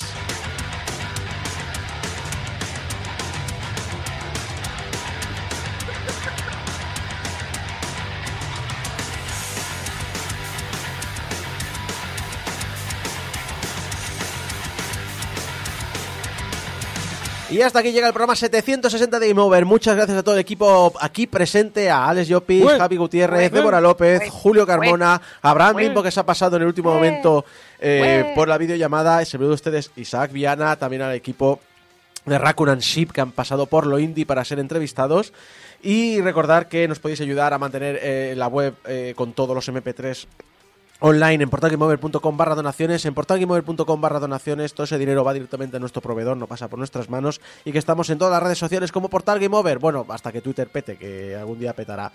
Eh, puedes escucharnos en la radio en directo, pero también en descarga directa, iTunes, programas de podcast, el que tengáis, que tenga buscador, nos podéis encontrar allí, iBox, YouTube y Spotify, y que nos podéis enviar vuestros mensajitos de amor a público arroba portalgameover.com y vuestros mensajitos de odio a, por favor, Javi, no me dispares más, arroba portalgameover.com. Y nada, eh, recordaros que le va- abráis el móvil, cojáis Spotify, busquéis Game Over y le deis 5 estrellas. Porque esta semana hemos tenido, después de los 8 votos que tuvimos la semana pasada, hemos tenido Dos votos. Eh, es mejor que cero. Es mejor que cero. Yo no sé votar. Y creo, y, y creo que uno es de Geco, o sea que. Pero eso no se dice. mío. Muchas gracias a todos por acompañarnos y nos vemos la semana que viene en el programa 761 de Game Over. Hasta entonces, adiós.